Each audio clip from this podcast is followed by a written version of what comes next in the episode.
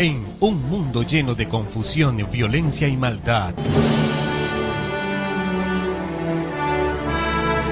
Hoy sí puedes tener luz en la oscuridad. Aún sí hay esperanza. Por eso te invitamos a escuchar la antorcha profética, donde recibirás la única y verdadera profecía ante este tiempo final. Entérate de lo que realmente debes hacer para salir victorioso sobre Babilonia, la bestia, su imagen y su marca. La antorcha profética. Porque en este tiempo de oscuridad somos bendecidos al poseer la palabra profética más segura, la antorcha que alumbra el lugar oscuro hasta que el día esclarezca y el lucero de la mañana salga en nuestros corazones. La antorcha profética conducido por John García. Muy buenos días mis amigos y amigas, hermanos, hermanas de nuestro canal La Antorcha Profética. Hoy miércoles 9 de enero del 2019. Un día más, un día más mis hermanos, para estar disponibles para la obra del Señor. Un día más o un día menos para la venida de nuestro Señor Jesucristo y nuestra reunión con Él.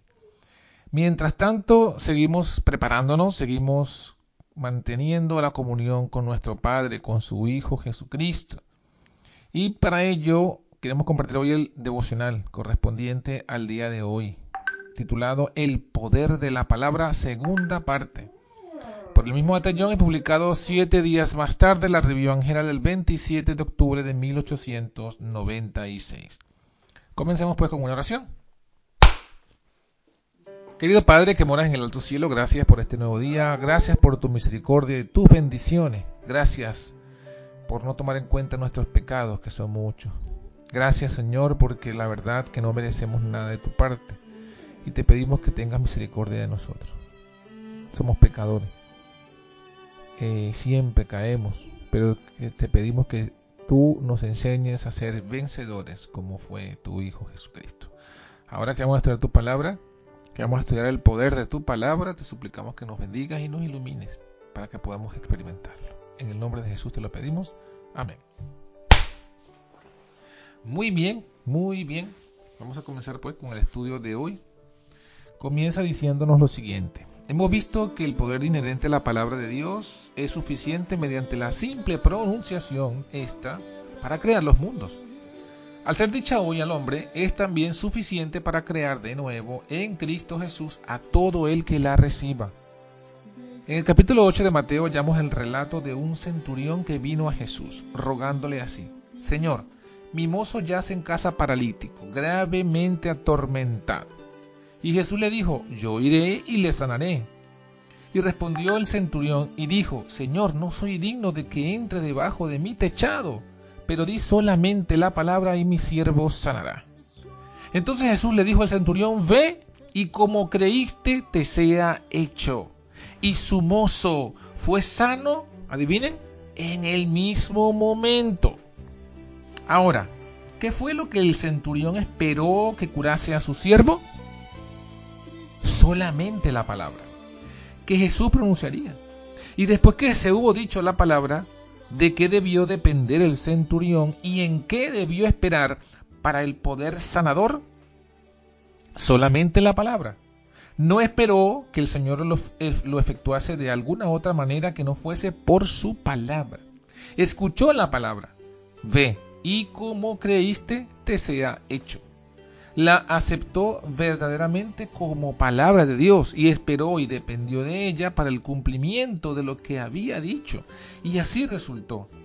Tal es hoy la palabra de Dios, tan ciertamente como lo fue en el día en que se pronunció originalmente. No ha perdido un ápice de su poder, ya que esa palabra de Dios vive y permanece para siempre.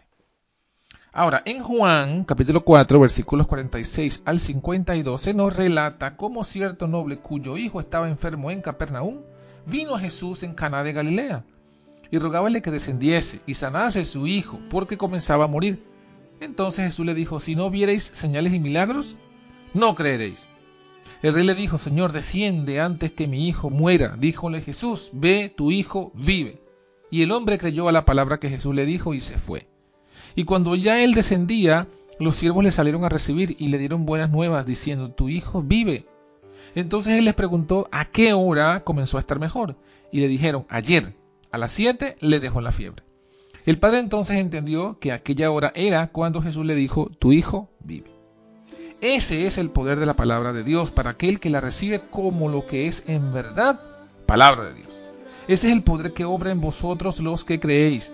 Esa es la manera en que la palabra de Dios cumple su designio en quienes la reciben y permiten morar en ellos. Obsérvese que en ambos casos el hecho se produjo en el mismo momento de pronunciarse la palabra. Véase también que ninguno de los dos enfermos estaba en la presencia inmediata de Jesús, sino a considerable distancia. El último al menos a un día de camino del lugar en el que Jesús habló al noble. Sin embargo, se curó instantáneamente al ser pronunciada la palabra. Y esa palabra está viva y llena de poder hoy, tan ciertamente como entonces para todo el que la recibe de la forma en que fue recibida en aquella ocasión. La fe consiste en aceptar esa palabra como palabra de Dios y en depender de ella para que realice lo que dice. Cuando el centurión dijo, solamente di la palabra y mi mozo sanará, Jesús le dijo a los que estaban alrededor, de cierto os digo que ni aún en Israel he hallado tanta fe. Ojalá, ojalá pueda hallar hoy por todo Israel tanta fe como esa. Jesús nos dice a cada uno de nosotros, vosotros ya estáis limpios por la palabra que os he hablado. Esa purificación o lavacro tiene lugar por la palabra. El Señor no se propone limpiarte de ninguna otra manera que no sea por su palabra que Él mismo ha pronunciado. Solamente de ella debes esperar el poder que purifica, recibiéndola verdaderamente como la palabra de Dios que actúa poderosamente en ti y cumplirá el designio de ella. No es el propósito de Dios hacerte puro de otra forma que no sea por el poder de sus puras palabras morando en ti.